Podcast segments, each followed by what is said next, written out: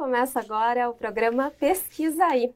A estreia do programa que visa trazer pesquisas mais perto, para mais perto da sociedade. A gente vai trazer questões de gênero e diversidade através das pesquisas realizadas por acadêmicos que estudam a área. Eu, ao lado da professora doutora Mayra Nunes, estaremos todas as segundas-feiras, a partir das 18 horas, trazendo muito conteúdo para vocês. Bem-vinda, Mayra. Obrigada, Renata. Olá, olá, ouvintes da Rádio Ninter. Então, hoje o nosso programa de estreia, é, Pesquisa aí, inaugura uma série temática uh, que aborda as questões de gênero e representatividade. Então, a nossa proposta aqui nesse programa, é, ao longo né, dos programas que nós vamos apresentar para vocês, é trazer temáticas é, pensando a divulgação científica, a produção acadêmica produzida aqui na Uninter, né, e trazendo algo muito importante que é a questão uh, da divulgação da ciência, né, dessa democratização do conhecimento uh, numa linguagem acessível, né, permitindo ao público uh, o conhecimento, o acesso às pesquisas que estão sendo produzidas, ao que a gente, é, o que a gente chama né, de conhecimento acadêmico uh, e como essas pesquisas são produzidas. Então, hoje nós vivemos um tempo de anticientificismo, né? então as ciências estão sob ataque, elas estão em descrédito, e é muito importante que a gente tenha essa iniciativa. Então, o nosso programa Pesquisa aí vai trazer para vocês temáticas que estão sendo abordadas nas pesquisas aqui na Uninter. Isso mesmo. E para começar, e começar com o pé direito, o tema de hoje é sobre como as redes sociais impactam na autoestima e na autoimagem das mulheres. E estamos trazendo a pesquisadora que fez né, a pesquisa jornalista Nayara Caroline Rosolém, está aqui com a gente para falar sobre a pesquisa Minha Beleza Não É Efêmera. Nayara, seja bem-vinda, vamos falar sobre a sua pesquisa hoje, é, pé direito, como eu disse, e é uma honra ter você aqui com a gente. Ah, eu que agradeço, agradeço o convite de vocês, é um prazer estar aqui na estreia. É um programa que eu gostei muito do conceito dele, quando me falaram sobre, então é um prazer ser a primeira convidada. Olha só, enfim. É, vamos começando já com as perguntas e a pressão estética, né, vem se tornando cada vez mais potencializada, potencializada pelas redes sociais, né? E você traz isso é, na, tanto no, né, na parte teórica quanto, quanto no produto. Queria saber como é que foi a escolha do seu tema. Acho que o comportamento humano sempre foi um interesse meu de entender, né, como que surge, enfim, é, e principalmente sobre a influência das mídias, né, nesse comportamento, que eu acho que é desde sempre, né, desde que surgiu lá as mídias tradicionais, rádio, TV, enfim. É, e daí eu tá, pensei em como que eu poderia juntar essas duas coisas, né, falar sobre comportamento e como é, isso era influenciado na na cabeça das pessoas, enfim. E aí veio a temática do corpo, porque eu acho que é algo que eu vivo, né, desde sempre. Sempre fui uma criança gorda, uma adolescente gorda, uma mulher gorda.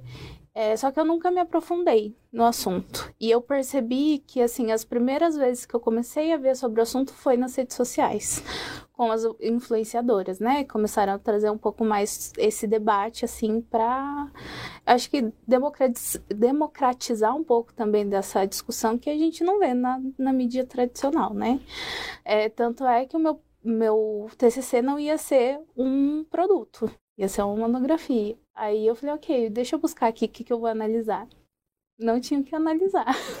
Aí eu falei, ok, acho que a gente vai ter que produzir alguma coisa. E como eu gosto dessa questão de produção, principalmente de escrever, enfim, eu acho que eu cheguei ali no, no que seria, né? A reportagem long form. Sim.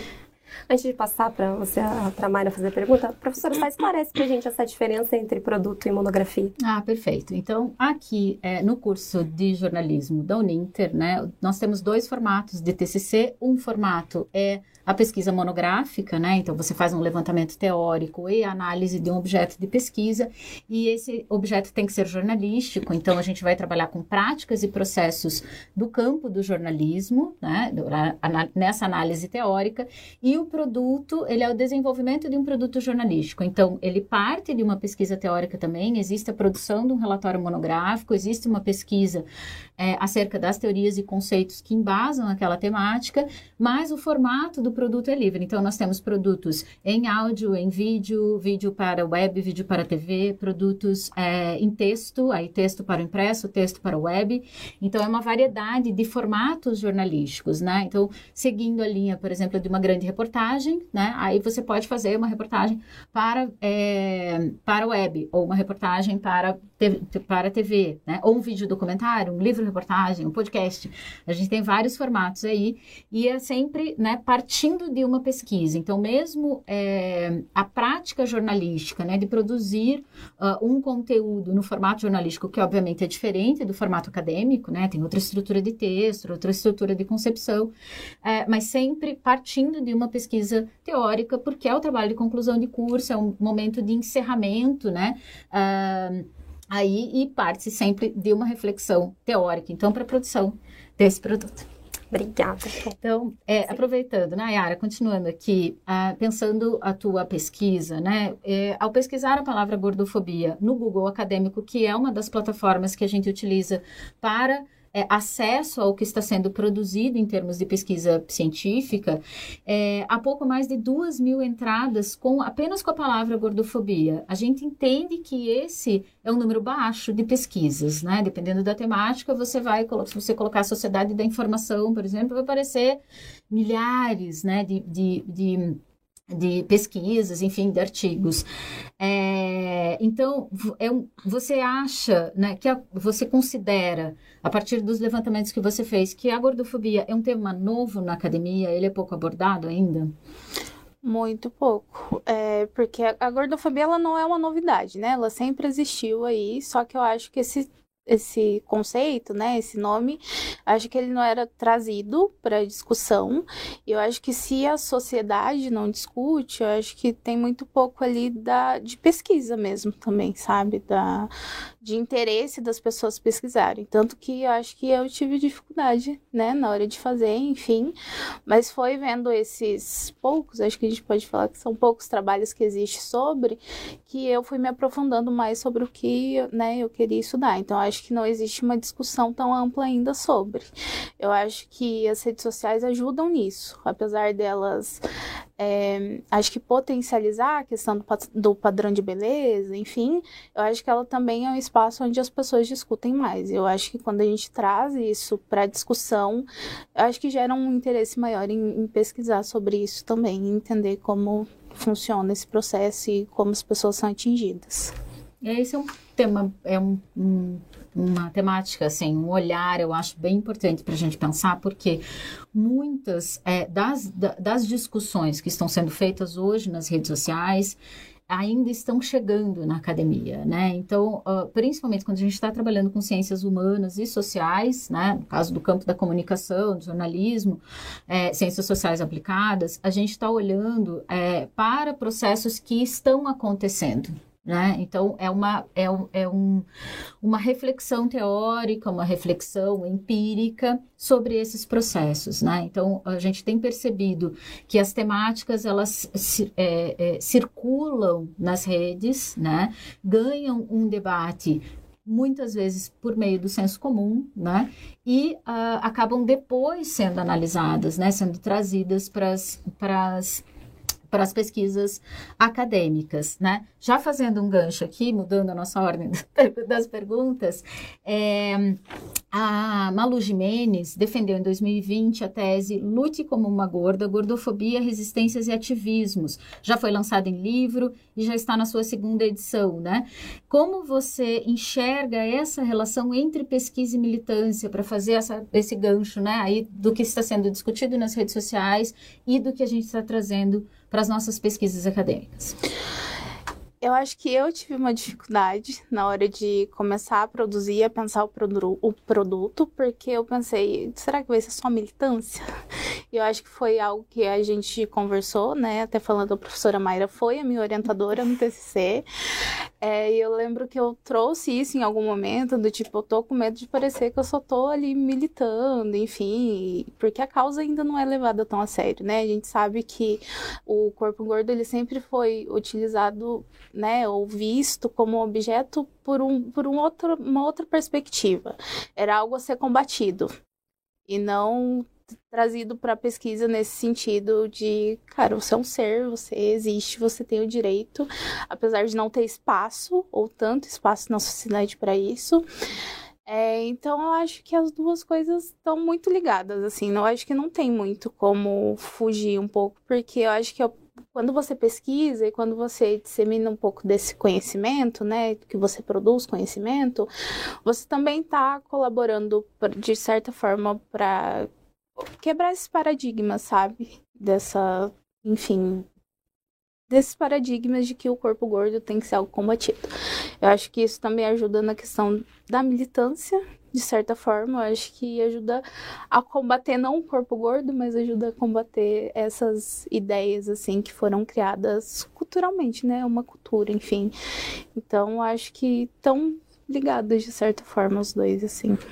É, esse é um debate que tá, tem acontecido muito é, ultimamente, né? Dentro da academia, dentro das, das, dos programas de pós, né? Ou mesmo nos cursos, nos trabalhos de conclusão de curso, que é a questão da relação do, do pesquisador da pesquisadora com o seu objeto, né? Então a gente vem de um histórico aí de um distanciamento, de objetividade, uh, de que o objeto tem que ser quase estranho ao pesquisador para não ter um tipo de contaminação. Então a gente percebe que tem essa mudança, né? Eu particularmente acho muito interessante, muito importante que a gente possa também trazer as experiências, né, como um ponto de partida e como um direcionamento de olhar, né, é, para pesquisas que são sim interessadas, que têm um posicionamento, né, a questão da objetividade, ela pode ser, pode continua, né, sendo muito levada a sério em termos de procedimentos de pesquisa, de estrutura e de relação com o conhecimento, mas, né, sem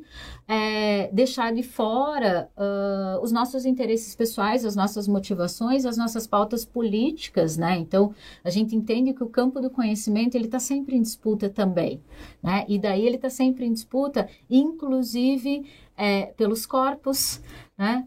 É, pelas identidades, por todas essas, é, por todos esses sujeitos que acabam sendo secundarizados no processo de pesquisa, né? Então a gente vai trabalhar com a massa, a gente vai trabalhar com a regra, não com a exceção, e vai trabalhar sempre nesse olhar de isenção. Eu acho que é bem importante a gente ter essa mudança, né? De trazer as temáticas que nos inspiram, e aí pensando na pesquisa no geral, né? Nessas disputas todas que a gente está tendo no campo científico. Sim, e é interessante também que é, parte de uma perspectiva pessoal, mas não é uma pessoa que, que tem essa realidade, né? Por mais que a gente parta de massas é, para abordar mais conteúdos durante a, a, o trabalho de conclusão de curso, por exemplo, é interessante saber que a, é, tem pessoas que tem a mesma realidade que, que a nossa, né? Enfim, é, falando um pouquinho das, da, da pesquisa e, e, sociedade trazendo, qual que foi o principal, o principal ponto, né? Que a sua pesquisa contribui para a sociedade aproveitar? Eu acho que é isso, que é para mostrar que corpos gordos existem é, e que não é do, do ponto de, de, partida do tem que ser combatido, sabe? A gente tem que. Porque também é muito relacionado com a saúde, né? As pessoas elas mascaram um pouco ali do preconceito, com tipo, ah, não, é pela sua saúde e tal. E é justamente por isso que eu trouxe, acho que profissionais da saúde, justamente por causa disso, é, uma psicóloga e, e uma nutricionista, para entender que não, não é todo corpo gordo que é um corpo doente, né? A gente sabe que a obesidade ela foi colocada ali, né, como uma doença para que as pessoas pudessem ter mais acesso ao SUS, por exemplo, e enfim, tratamentos. É, mas que do, nem toda pessoa gorda é uma pessoa doente. Na verdade, a maioria não é, e, e né, elas sofrem, acabam sofrendo quando buscam por essa ajuda, por exemplo, no SUS, ou, né, elas acabam sofrendo mais gordofobia, né? O que era para ajudar acabou, de certa forma, afastando as pessoas por causa disso, da gordofobia médica, enfim. É, então, acho que é para isso, assim, acho que é para trazer esse olhar é, mais amplo, de que não é só um corpo, né? Existe uma pessoa ali e é para quebrar mesmo essas, esses conceitos que são culturais mesmo, de que uma pessoa gorda é uma pessoa doente, é, de que, sei lá, ela não, não tem uma vida igual outras pessoas magras têm, que elas não são, acho que, dignas de afeto até, que é uma coisa que a gente é, aborda assim na, na reportagem, né, com os profissionais e com os personagens. É, eu acho que é para trazer esse olhar mais amplo mesmo e tornar isso, acho que levar essa discussão para frente, né? A gente precisa discutir mais sobre isso. É, quando a gente pensa essa questão uh, do, do, controle dos corpos, né? Acho que a gente tem que ter, ter, também em vista a indústria da estética, né? Uma indústria milionária, é, tem, tem muito investimento, inclusive, é, nas, nos medicamentos, nos suplementos alimentares, né? E uma lógica que eu acho que, que também está presente, que é a discussão da autoestima, do autocuidado, né? Então, tem uma armadilha embutida nesse, nessa ideia, né, de que você precisa cuidar do corpo para demonstrar uma autoestima, né? Ou que a autoestima passaria por um cuidado específico do corpo. E aí, no caso é, das mulheres que a gente está abordando aqui, né? A partir da temática de gênero, a gente vai perceber uh, uma, limita, né? Um, uma imposição de um único padrão do que seja esse cuidado, né? Então, tem que ser um corpo magro, tem que ser um corpo maquiado, tem que ter o cabelo pintado, né? Então, você tem que seguir uma uma série de é, requisitos, inclusive para demonstrar que você se cuida, para você não ter a, a, ou não passar a impressão, né, não ser lida como uma pessoa que uh, não cuida do corpo, que não se esforça, né, o discurso do esforço, e aí ele vai hum. passar pela academia de, pela academia de, de ginástica, né, gente, eu sou velha, eu falo ginástica ainda, pela academia, por todas, por toda essa estrutura da atividade física, né, então você precisa construir esse corpo dentro uh, de algo que já está previsto, que já está previamente dado para nós, né, como um corpo bonito, um corpo aceitável, né, um corpo que tem a boa aparência, até naquelas exigências profissionais. Já aproveitando, né, e fazendo um gancho, é, Nayara, pensando essa relação, então, né, desse debate, é, como, como qual, qual, foi o teu caminho teórico, né? Que autores ou autoras que você utilizou, ou conceitos ou obras que você considera que foram mais importantes na tua pesquisa para trazer esse embasamento né, esse olhar para de, depois a construção do teu produto? Eu acho que pensando é, como foi um produto, acho que tinha tanto ali a, a, questão do formato, né, quanto da temática. Voltando mais para a temática, que é o que a gente está falando mais, eu acho que o que foi fundamental foi o livro da Naomi Wolf, Wolf que é O Mito da Beleza o, esse livro foi, tipo assim, acho que um soco em vários momentos pelos dados que ele traz, assim, e pelo que a gente vê, porque ela mostra como foi construída essa questão dos padrões, né? Que conforme a mulher foi, é, acho que, ganhando direitos ou espaços na sociedade, as pessoas quiseram, de certa forma, ainda ter um controle sobre elas, e aí veio por essa questão da estética, do corpo, enfim. Então, acho que esse livro foi, acho que, a base de tudo, assim, para da temática. É, acho que o, é, estudei um pouco sobre a ressignificação dos corpos também, que eu acho que o Lebreton, é David Lebreton, que fala sobre essa re ressignificação a partir das, das transformações, né? Nesse caso entra aí as cirurgias plásticas, enfim. E eu trouxe um pouco também do que traz a Alexandra Gurgel, né? Que é uma jornalista ativista e ela tem o livro Pare, é, de Se Odiar. E foi uma das pessoas que começou ali a trazer essa discussão nas redes sociais, enfim. Então acho que foram os três, assim, base para eu entender o que, o que eu ia falar e o que eu queria falar a partir da ali da temática. Ótimo. Você sentiu alguma dificuldade na transposição desse conceito teórico, desse, desse referencial, nessas leituras que você usou uh, como base da tua pesquisa para o texto jornalístico do produto? Eu acho que eu tive mais dificuldade, assim, em relação às histórias das mulheres, né? Porque a gente se, dá de cara, assim, com muita coisa cruel mesmo, assim. Mas eu acho que em questão de, da teoria, como a gente falou, tem muita pouca coisa ainda. Eu acho que poderia ter mais mais embasamento para a gente poder falar sobre isso, mas eu acho que as histórias delas, assim, foi o que mais me pegou ali na hora de passar pro texto e em como contar tudo aquilo que, que elas passaram e que elas viveram, enfim. Bom, é, para a gente finalizando, é, duas perguntas para você. Né? Primeira, em relação à pesquisa, qual foi a sua principal constatação né, depois do produto final? E também é, perguntar de que, durante a, a, parte teórica, você traz a pesquisa que mostra que o Brasil é o país que mais faz cirurgia plástica no mundo. Né? É, de que maneira que os movimentos podem e estão trabalhando para mudar essa realidade? Eu acho que a principal constatação é que ainda existe muita gordofobia e que por mais que pareçam é, por mais que as pessoas se sintam muito sozinhas nesse cenário, é, as histórias se cruzam muito. E ainda assim, por questão de episódios passados, muitas relataram muitas coisas parecidas. É, e mesmo assim elas se sentem muito sozinhas, porque a sociedade não discute, porque isso não está sendo colocado, porque as pessoas ainda não estão se apropriando dessa questão e trabalhando isso para que quer dizer, existe os movimentos ali, né, pra gente trazer isso. Mas acho que exige também um pouco de maior consciência das pessoas que estão ao redor, que não estão dentro dessa realidade para, é, enfim, passar por isso também. as pessoas não e exatamente por isso as pessoas não cabem na sociedade ainda. E quando eu falo não cabe, é de espaço físico mesmo, sabe? Tipo, às vezes a pessoa não tem uma cadeira para sentar.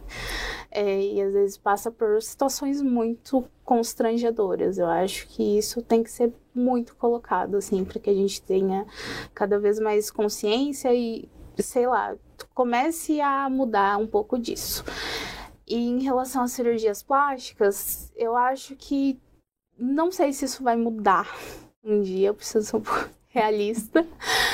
É, não acho que isso vai mudar, eu acho que a gente tem que entender também que não é uma guerra às cirurgias plásticas. Eu acho que tudo bem você querer, né, fazer o que você quiser com seu corpo, seu corpo, suas regras. Eu acho que a problemática tá nessa questão de uma busca incessante para entrar num padrão que não existe, nunca vai existir, porque você arruma uma coisa, a sociedade arruma outra para falar que não, você tem que ser desse jeito agora. É, então, é, eu acho que é trabalhar, eu acho que mostrar exatamente isso, as consequências, sabe? Mostrar que, ok, você pode fazer, mas tem essa, essa consequência. Então, é conscientizar mais as pessoas sobre o que elas estão fazendo com os corpos delas em busca de um padrão que não existe. Então, acho que ajuda nesse sentido, assim. Ótimo. Pensando né, já aqui nas nossas considerações finais aí sobre a sua pesquisa. Essa relação, a gente entende que as redes sociais disponibilizaram um espaço para um debate que não existia na sociedade, né? principalmente em torno das discussões de gênero e ao que se refere é, ao corpo feminino, às, as múltiplas violências e opressões que nós sofremos todos os dias. Né? Como você vê essa relação? Desse, desse espaço aberto e, ao mesmo tempo, uh, do discurso de ódio, né, da perseguição, do, do, do lado negativo dessa visibilidade dessas pautas, né? Porque a percepção que nós temos é que, ao mesmo tempo que nós começamos a discutir uma temática que não estava sendo discutida pela grande mídia, pela mídia tradicional, né? Os principais veículos, é, e aqui eu estou pensando num prazo de uns 10 anos, mais ou menos, né? Então a gente vê uma circulação de temáticas que não estavam na pauta, é, mas ao mesmo tempo, junto com essas temáticas, essa violência, esse discurso de ódio, né? Então, uh, uh, você uh, abordou né, as suas personagens com perfis no Instagram, né? E, e, que é uma rede visual, né? Então, ela é toda trabalhada em cima da imagem. Como você percebe essa contradição? Eu acho que justamente por ser muito novo, ainda sempre vai existir ainda essa questão de combater as pessoas querendo lutar pelos seus direitos. É, e o Instagram, que é, que é onde as pessoas ali, as minhas personagens, né, é, lutam contra isso, ela é dada como a rede mais nociva, né, para a saúde mental, porque justamente porque as pessoas ali às vezes não tem nenhuma foto, não tem nenhuma cara ali, e fala o que quiser para as pessoas, enfim, uma é, às vezes até é, animalizando o corpo delas, uma delas, né, fala que, enfim, as pessoas chamavam ela por exemplo, de elefante, que é uma coisa forte, pesada, e as pessoas usam isso, mas eu acho que é lutar, sabe? Eu acho que é isso, e se apropriando cada vez mais do espaço e mostrando que essas pessoas não têm o direito de falar o que elas quiserem, do jeito que elas quiserem, sabe? É, eu acho que a, a luta vai ser constante para sempre, eu tenho essa impressão. É, mas eu acho que a gente está ali para isso, sabe? Para ir combatendo. Óbvio, existe essa contradição, né? Que ao mesmo tempo que dá visibilidade, é uma exposição que deixa com que as pessoas falem o que quiserem para você, mas a gente está ali justamente para isso, para tornar isso, o nosso corpo gordo, cada vez uma coisa mais natural e que buscando que as pessoas respeitem só, sabe? E é isso. Bom, para encerrar então, queria que você falasse algum umas dicas de perfis, de leituras que as pessoas que estão nos ouvindo, né, nos assistindo, é, possam estar encontrando para participar do movimento, né, ocupar uhum. espaços, como você disse, e também se sentir acolhido, né? Sim, eu acho que de leitura além do meu trabalho, que lá também acho que vai ter muita referência para as pessoas buscarem depois. Eu acho que o livro da Naomi assim é base de tudo assim para a gente entender como que isso foi construído. É, no Instagram tem o Corpo Livre, tem o ativismo gordo, que são coisas é, distintas também, enquanto um busca aceitação. acho que o ativismo gordo vai mais pela questão de inserir as pessoas gordas na sociedade, né, lutar contra a exclusão, enfim. É, em questão, uma coisa que eu lembrei agora muito importante, saúde, que a gente fala que é uma questão né, muito difícil para a gente encontrar durante a pandemia foi criado o perfil é, Saúde Sem Gordofobia, onde lá são indicados profissionais que não são gordofóbicos, enfim, então acho que é muito importante também. E eu acho que todas as meninas que estão no meu trabalho, assim, que eu não vou citar todas, mas quem for buscar vão conseguir ver, elas fazem um trabalho bem legal nas redes delas. Nayara, muito obrigada pela tua participação. Foi um debate assim riquíssimo para quem estava nos acompanhando.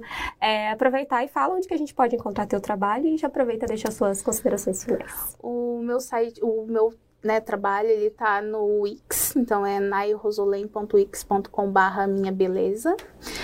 É, e lá as pessoas podem ler, enfim.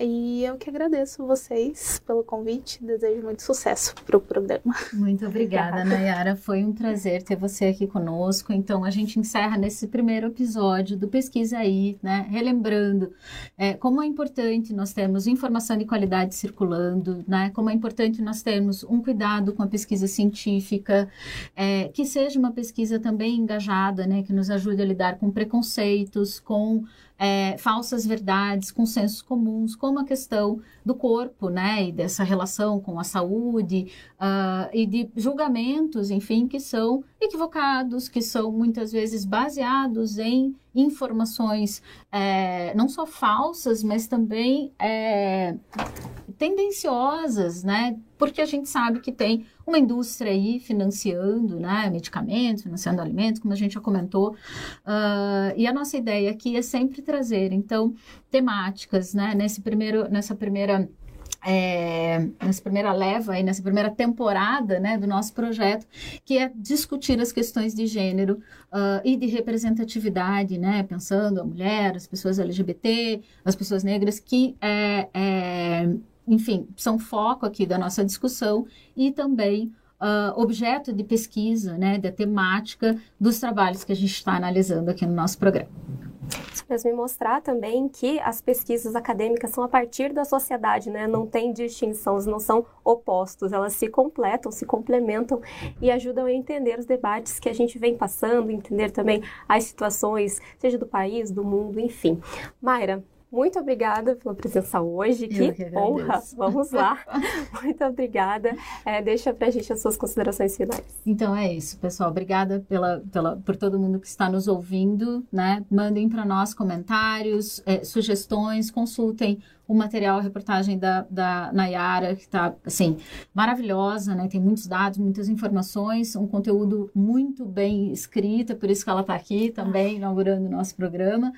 É, e é isso, né? Vamos é, divulgar ciência, vamos cuidar da ciência, defender o conhecimento científico e as pesquisas acadêmicas isso aí, eu me despeço por hoje também. Ficou aí o primeiro episódio do Pesquisa aí. Espero que tenham gostado. Deixem seu comentário durante, a gente vai estar registrando durante os próximos programas. Muito obrigada para você que nos acompanhou, agradecendo também a Nayara e a Mara. Me despeço por hoje, mas volto no próximo Pesquisa aí. Tchau.